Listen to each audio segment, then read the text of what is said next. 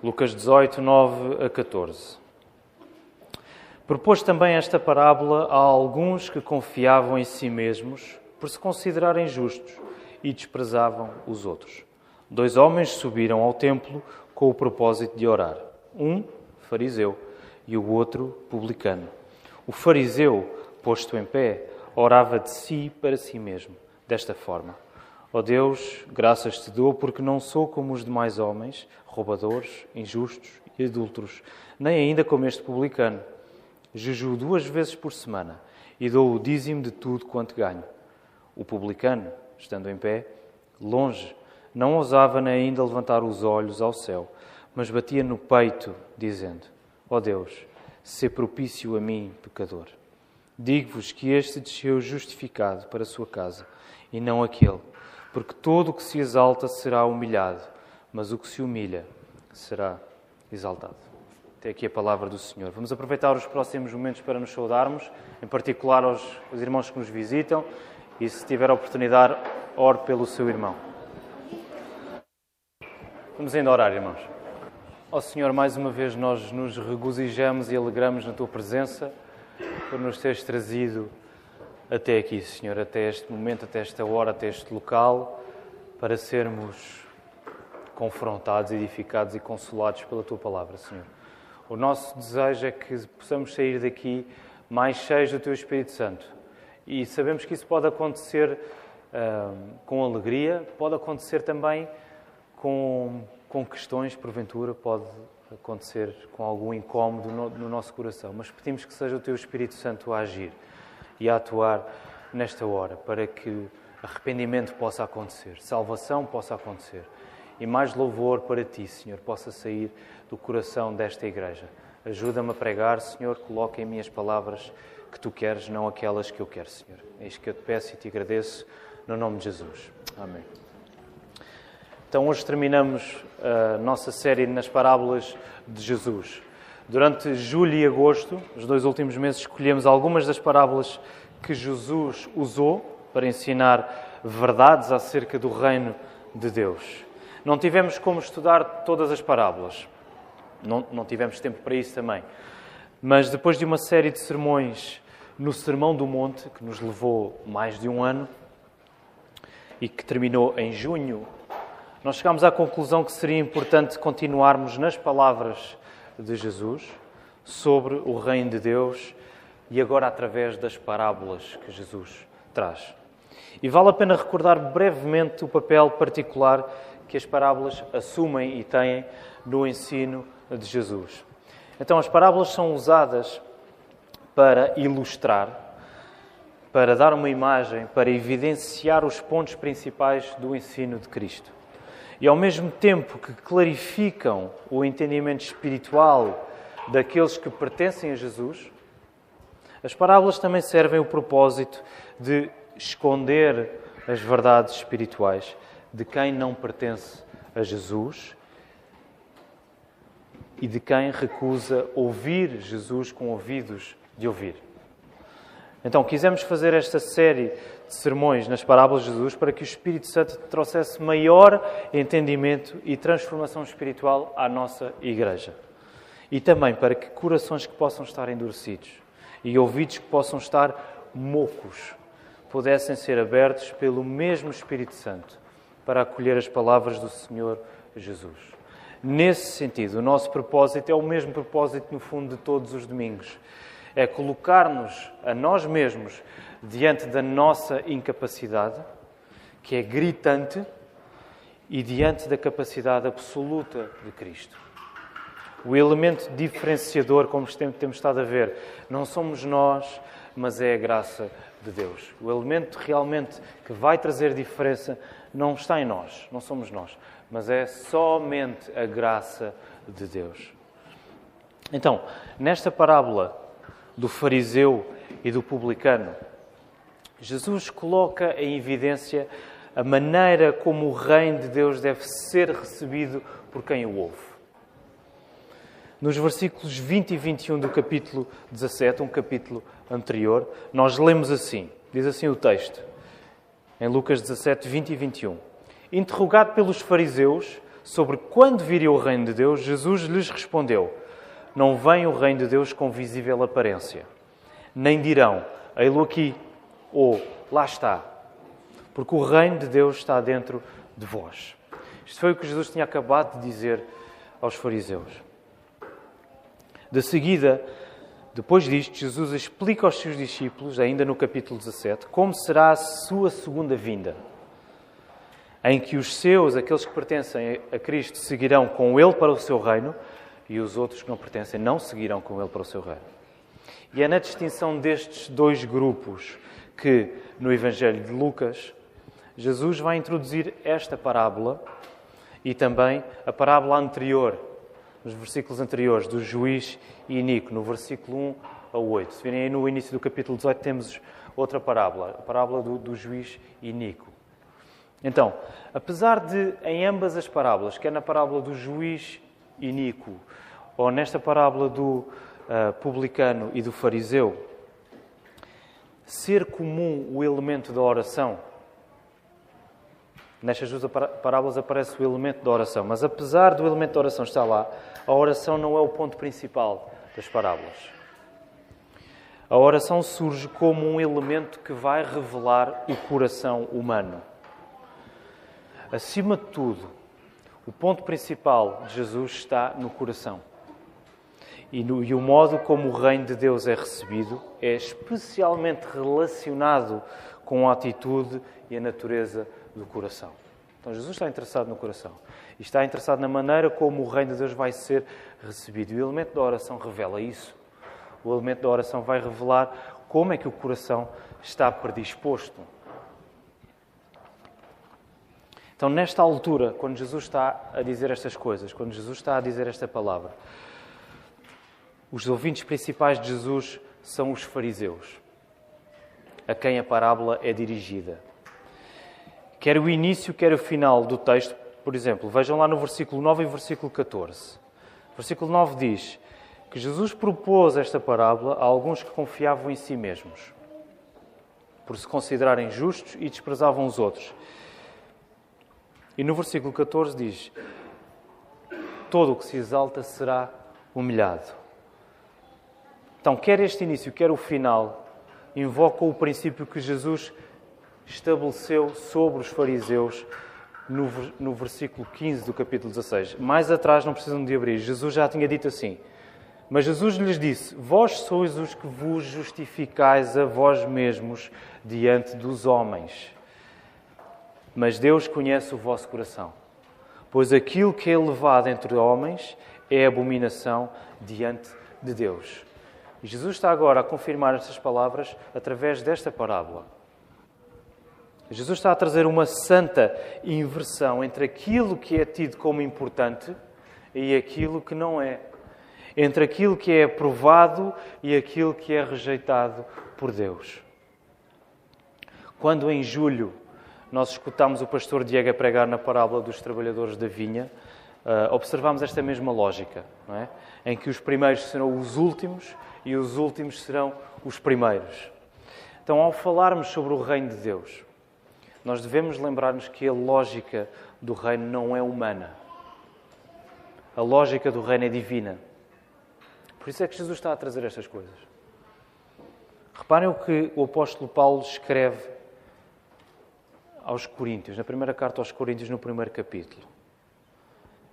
Deus escolheu as coisas humildes do mundo e as desprezadas, e aquelas que não são, para reduzir a nada as que são a fim de que ninguém se vanglorie na presença de Deus. A lógica do Evangelho, a lógica do reino de Deus, não é uma lógica que obedeça aos nossos padrões humanos. É uma lógica que nasce em Deus, é uma lógica divina. E por isso é que algumas coisas que Jesus vai trazer vão soar estranhíssimas para quem o está a ouvir. O nosso mundo, este mundo está de tal maneira caído, está de tal maneira corrompido e debaixo do pecado, que a lógica de grandeza das coisas é totalmente contrária àquela que Deus escolheu. E só pode ser revertida nos nossos corações se o próprio Deus intervier nas nossas vidas. No caso dos fariseus, que eram os principais ouvintes desta parábola, essa lógica era tão distorcida que, na aparente justiça que eles tinham, eles desprezavam os outros à sua volta que não pareciam tão justos como eles. Estão a ver? Era tão distorcida esta lógica que, pelo facto de eles se considerarem justos, o que é que eles fazem em relação aos outros? Desprezam-nos. Percebemos então que esta parábola não era apenas para os fariseus, mas para todos aqueles cuja boa estima que tinham de si próprios para serem reconhecidos por Deus era igualada pelo desprezo que nutriam pelas outras pessoas. Esta parábola não é só para os fariseus, é para todos aqueles que, julgando serem alguma coisa, traduzem isso no desprezo que têm pelos outros. Também reconhecemos uma tentação para nós esta manhã, para os cristãos aqui esta manhã, nesta parábola.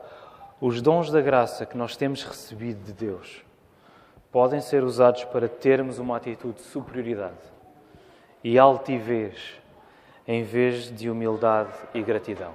Esta é uma tentação bem real para nós. Nós precisamos de olhos novos, olhos verdadeiramente espirituais, que são guiados pelo Espírito Santo, para vermos realmente que as coisas que não têm valor aos olhos do mundo são aquelas que verdadeiramente contam para Deus. As coisas que o mundo rejeita, que o mundo despreza, são essas, pelo aquilo que Jesus está a dizer, que de facto Deus valoriza. E ao contrário, as coisas que o mundo de facto valoriza e toma como importantes são essas que não agradam a Deus, são essas que Deus despreza. Então, duas personagens figuram nesta parábola. Nós temos duas personagens, o fariseu e o publicano. Vamos começar pelo fariseu. É provável que Jesus, e podemos dizer, é provável que Lucas, que escreveu o texto, não estivesse a excluir deste grupo os escribas e os sumos sacerdotes. É provável que não tivessem a ser excluídos do grupo dos principais ouvintes da parábola também os escribas e os sumos sacerdotes. Mas de todas as personagens religiosas em Israel na época de Jesus, o fariseu era visto como aquele que mais rigorosamente seguia a lei e que se considerava a si mesmo o mais religioso da nação. Não havia figura religiosa como o fariseu, ok? Isso fica evidente na descrição que Jesus está a fazer dele, que Jesus está a fazer da, da personagem. Reparem lá, o que é que diz aí no versículo 12? O que é que o fariseu está a dizer de si mesmo? Juju duas vezes por semana e dou o dízimo de tudo quanto ganha.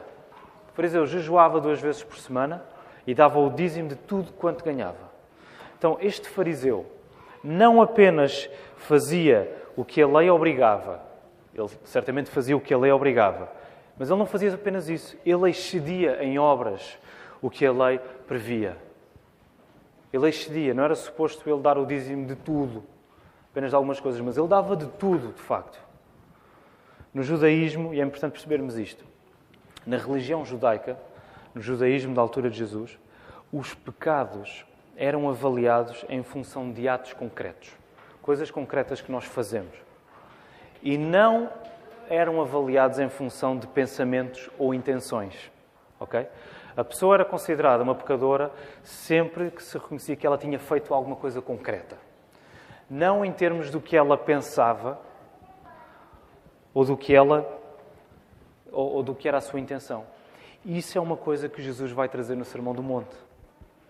Quando Jesus diz: Ouviste o que foi dito, não matarás. Eu, porém, vos digo que se vocês odiarem o vosso irmão, já o estão a matar. Jesus vai juntar estas duas. Não é apenas as coisas concretas que tu fazes, mas as coisas, a tua intenção e os teus pensamentos, os teus desejos também funcionam como coisas que tu podes avaliar o teu pecado.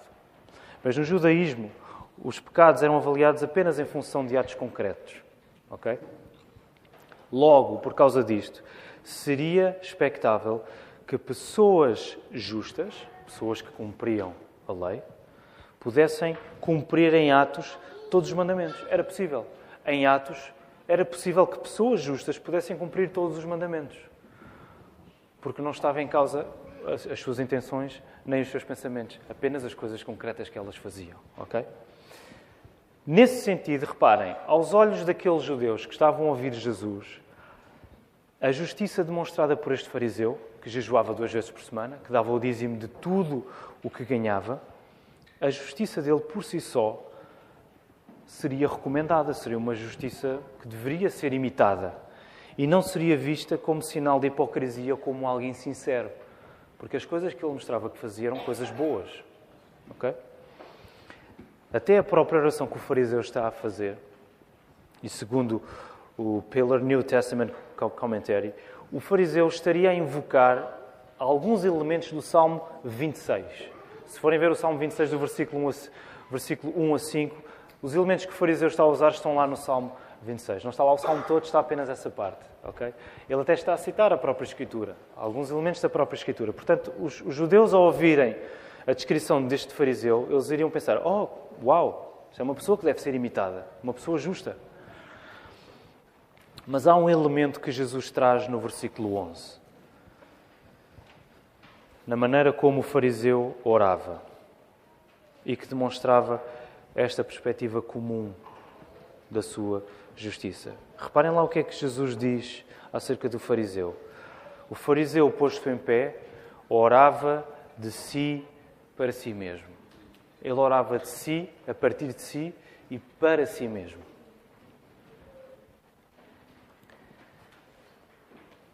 Ele orava de si para si mesmo. O fariseu, em vez de se entregar a Deus na oração, recomendava-se a si mesmo. O fariseu, em vez de se entregar a Deus na oração, ele estava-se a recomendar a ele próprio.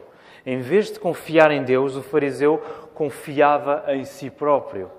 Em vez de orar a Deus, ele apenas falava consigo mesmo. A justiça que este homem mostrava parecia ser extraordinária, parecia ser tremenda aos olhos do mundo, mas era como nada aos olhos de Deus. Era como se o fariseu estivesse a falar sozinho. Ele orava de si para si mesmo.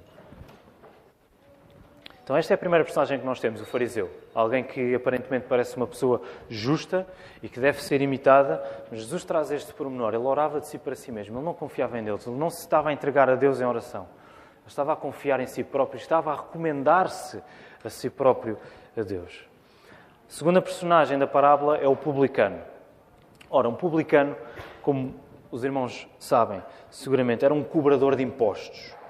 Okay? Era um fiscal das finanças e trabalhava para o Império Romano. O Império Romano era o império que ocupava aquela zona da Judeia. Então ele trabalhava para o Império Romano.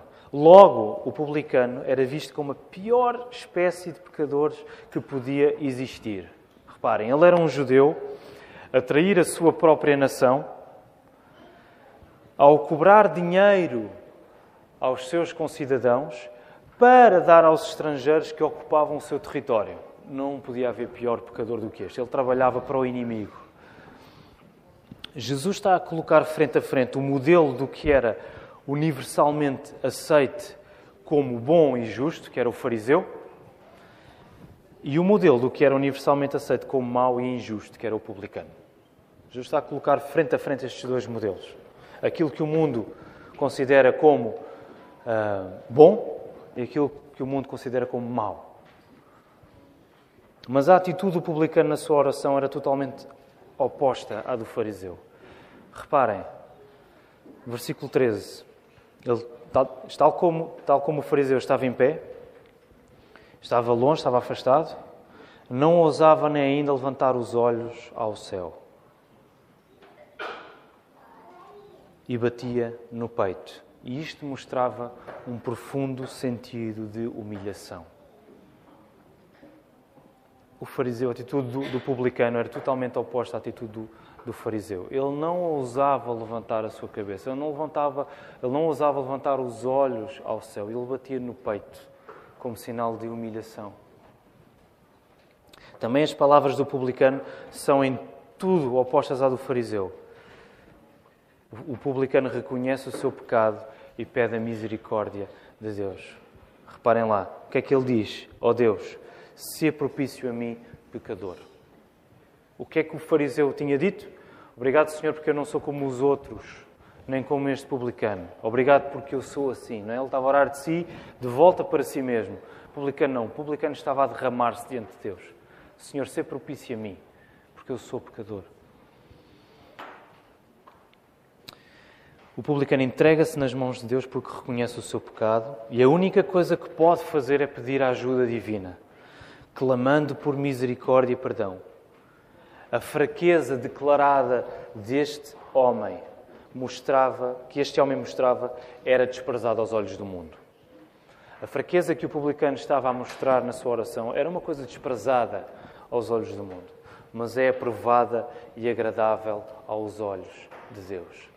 Haver a inversão das coisas, aquilo que o mundo despreza, Deus agrada-se disso. E ao fazer o contraste entre estas duas personagens, Jesus não está a, surgir uma, a sugerir uma solução automática. Jesus não está a sugerir que todos os fariseus, bem vistos pela sociedade, desagradam a Deus, nem Jesus está a dizer que todos os publicanos que são mal vistos pela sociedade agradam a Deus. Okay? Não tem a ver com isto. O que Jesus está a dizer é que o elemento diferenciador não é o facto de um ser fariseu e o outro ser publicano. Mas o elemento diferenciador é a graça de Deus refletida na atitude do coração. Esse é o elemento diferenciador. É a graça de Deus refletida no coração daquele homem. A ênfase na dependência de Deus é de tal maneira importante que o que desagrada a Deus pode habitar no coração da pessoa com a melhor fama possível. Aquilo que desagrada a Deus pode estar no coração da pessoa que tem a melhor reputação e a melhor fama possível. E o que agrada a Deus, de facto, pode habitar no coração do pior dos pecadores. Isto deve soar bem forte aos nossos ouvidos, porque, irmãos, o mais fácil não é a humildade, o mais fácil é a arrogância. O mais fácil não é sermos humildes, o mais fácil é sermos arrogantes. O caminho mais fácil para qualquer um de nós é o caminho da hipocrisia, em que nos escondemos de Deus atrás da nossa aparente virtude. Esse é o caminho mais fácil.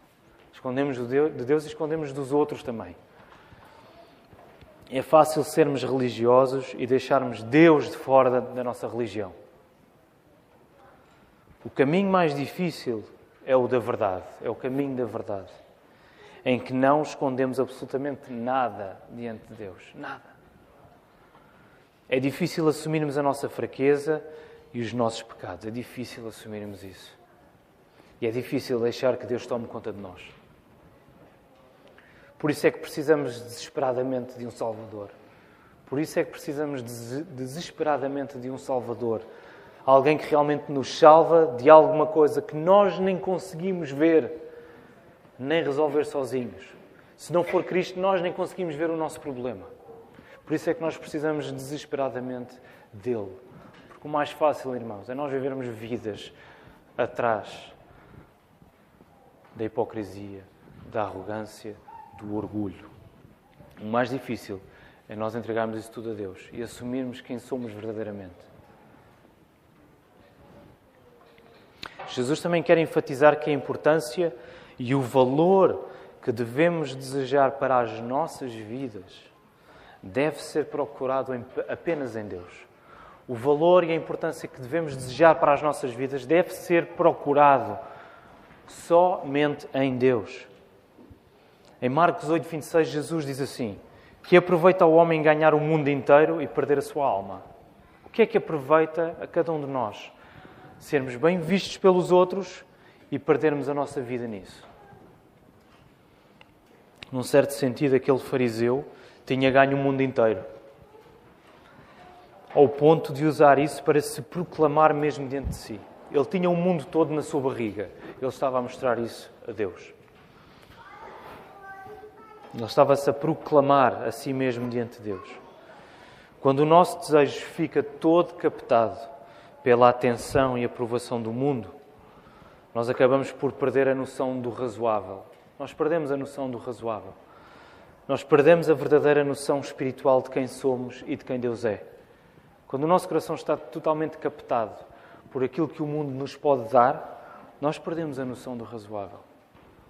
Perdemos a noção de quem somos, quem espiritualmente somos e de quem Deus é.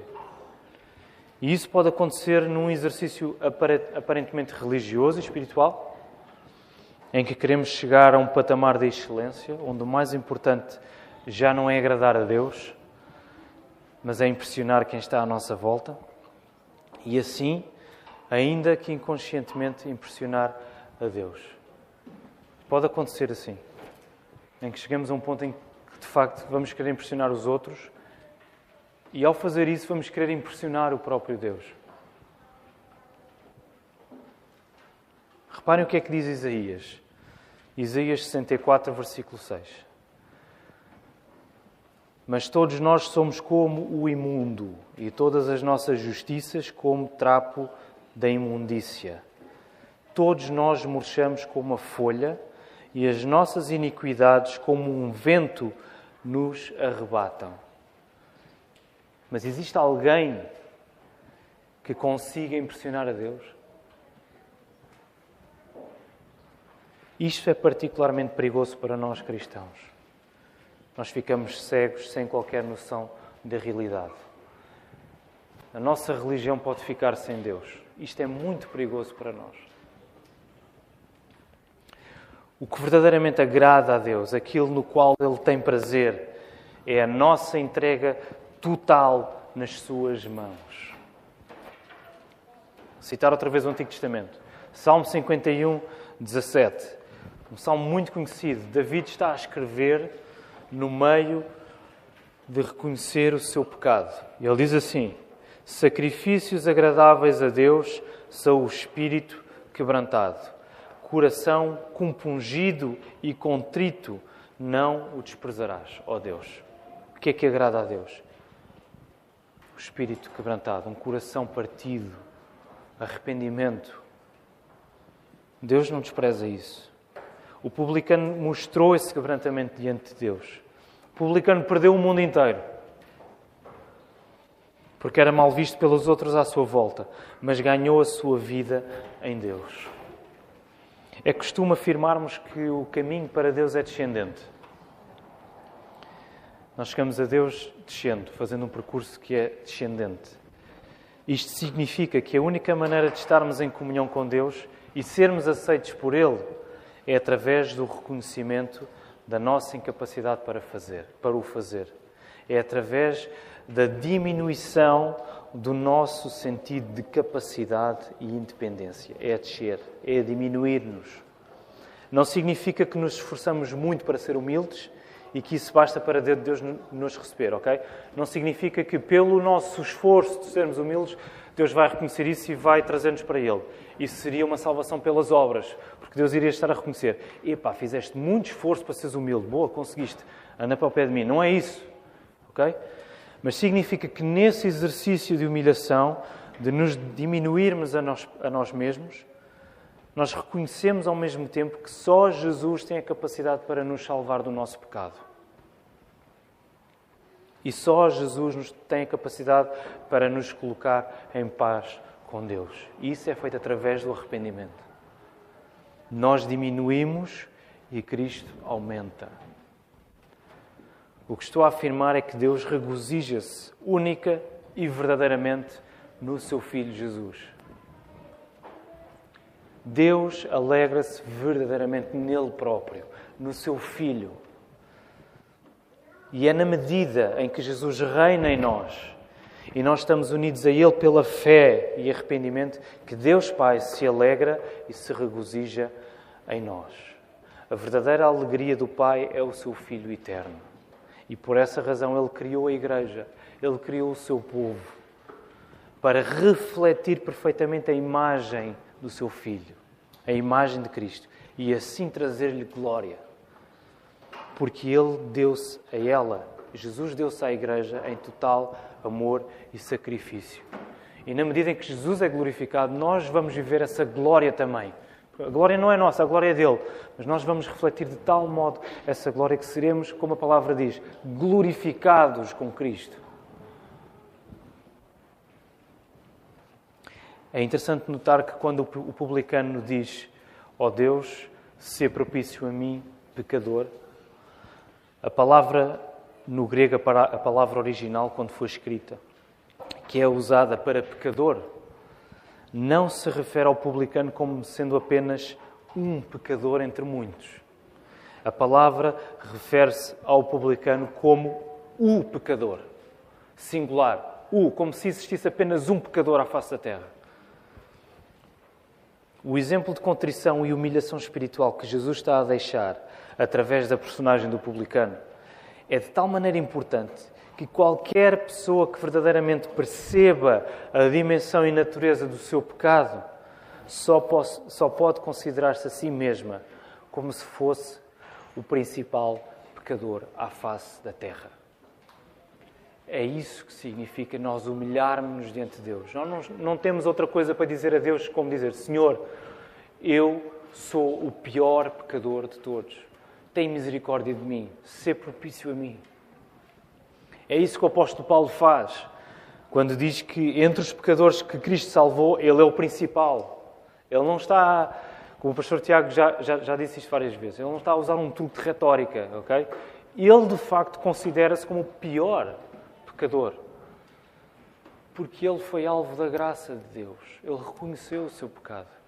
É isso que cada um de nós, quando reconhece o seu pecado, quando vai até Cristo, sente e reconhece diante de Deus que cada um de nós é o pior pecador. Nós somos o pecador, precisa de ser salvo. Por isso, no versículo 14, Jesus afirma que tal humilhação será exaltada, porque é aí que Jesus é magnificado como Senhor e Salvador. Não pode haver salvação se nós não reconhecermos que precisamos de ser salvos. Cristo não é magnificado se nós não reconhecermos que Ele precisa de nos salvar. Cristo é magnificado se nós reconhecermos que, de facto, só Ele pode salvar. Ao contrário, o fariseu que se exaltou ele próprio acabará por ser humilhado, porque o orgulho rejeita Jesus como o único Senhor e Salvador. A lógica do reino não é humana, é divina, porque o principal é glorificar Jesus Cristo. E o orgulho não glorifica Jesus Cristo. A altivez não glorifica, porque isso coloca em nós mesmos a solução do problema. E isso rejeita Jesus. Quero terminar trazendo a aplicação do texto para as nossas vidas esta manhã. Acredito que devemos trazer estas verdades para os níveis mais básicos, mais simples da, nossa vida. E não é preciso chegarmos ao ponto de orarmos em público para agirmos numa lógica de orgulho e hipocrisia. Não é preciso chegarmos a esse nível de só mostrarmos o orgulho e hipocrisia quando oramos em público, ok? Isso pode acontecer muito antes. Vamos aplicar isto em duas, em duas perspectivas. Por um lado, a aflição, por outro lado, a alegria. Todos nós, de alguma maneira, gravitamos entre momentos de aperto e momentos de alívio. Uh, gravitamos entre momentos de dor e momentos de paz, entre momentos de problemas e momentos de prosperidade. Quando vives momentos de aperto, dor ou problemas, demonstras orgulho ou demonstras humildade? É muito fácil, na hora da, da, da, da aflição, ocuparmos o nosso coração, sobretudo com a ansiedade e a preocupação em como vamos resolver as coisas. É muito fácil. No momento difícil, o nosso coração fica cheio de preocupação e ansiedade. Como é que eu vou resolver isto?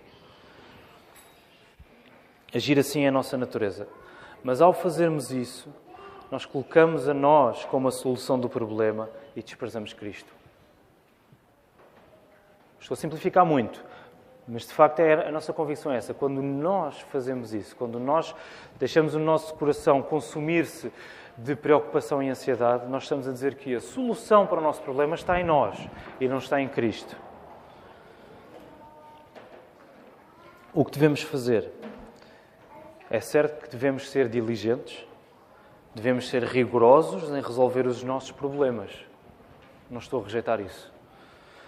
Mas devemos fazer isso apenas na medida em que todo o nosso trabalho é guiado pela dependência que temos em Cristo.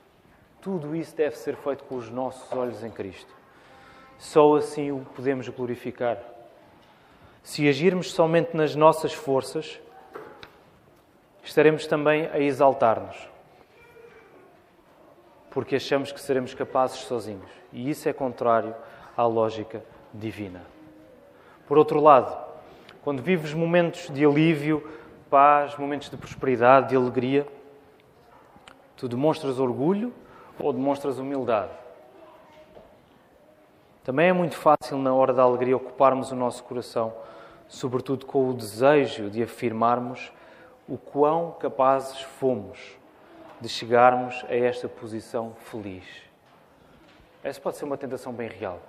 No momento bom da nossa vida, o desejo e a tentação que nós temos de dizer que fomos capazes de chegar até aí. E ao fazermos isso, nós colocamos-nos a nós como uma fonte da nossa própria alegria e desprezamos a Cristo. O que devemos fazer? Devemos reconhecer que nenhum bem que temos e nenhum bem que desfrutamos acontece à parte da graça de Jesus. Devemos reconhecer que só assim glorificamos Cristo. Se o nosso bem-estar é o limite da nossa alegria, se o facto de estarmos bem, estarmos seguros, isso é o limite da nossa alegria, não somente estaremos a exaltar-nos, como somos as criaturas mais infelizes de todas. Se a nossa alegria encontra o seu limite no facto de estarmos bem neste mundo, nós somos os mais infelizes de todos. E estamos a desprezar Cristo. Estamos a desprezar a maior alegria de todas, que é estarmos satisfeitos somente em Cristo. Estamos a desprezar a maior alegria de todas. Jesus, quando diz que Deus valoriza e se agrada acima de tudo com a, nossa humilhação, isso pode parecer duro aos nossos ouvidos, mas de facto é a melhor coisa. Jesus está a trabalhar para nos dar a melhor coisa de todas, que é a nossa alegria nele. Por isso, o, o sermão desta manhã junta estas ideias e chama-se plenamente incapazes e plenamente satisfeitos. Parece que as duas coisas não combinam. Mas essa é a nossa lógica. A lógica de Deus é que as duas coisas estão ligadas. Quando nós reconhecemos que somos plenamente incapazes e corremos para Cristo, nós somos plenamente satisfeitos. Não há como pressionar demasiado este ponto. Deus é tão bom que Ele próprio levar-nos a experiências e momentos da nossa vida em que a única coisa que poderemos e quereremos fazer será orar como este publicano orou. Baixamos os nossos olhos, reconhecemos os nossos pecados e imploramos a misericórdia de Deus. Deus é bom quando Deus permite situações na nossa vida que nos levam a fazer isso. E assim desfrutaremos mais claramente da beleza e suficiência de Jesus como nosso único Salvador.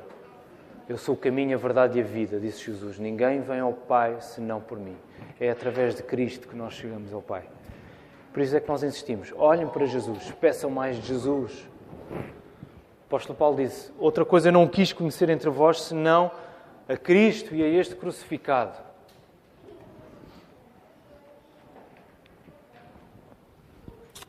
um versículo que nós decoramos e que já sabemos. Mateus 5.3. Alguém se lembra o que é que diz Mateus 5.3? Bem-aventurados os, os humildes de espírito, porque deles é o reino dos céus. Bem-aventurados os humildes de espírito, porque deles é o reino dos céus.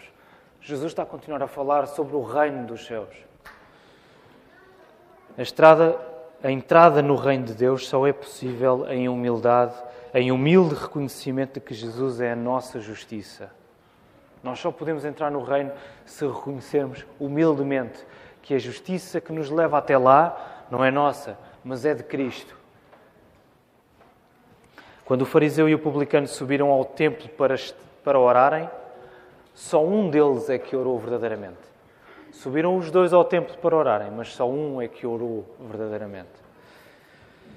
Que o Senhor nos ajude a corrermos para Cristo em humildade, em dependência e em amor. Esta é a nossa oração. E esta é a nossa alegria também. plenamente incapazes e plenamente satisfeitos. Que o Senhor nos ajude. Amém.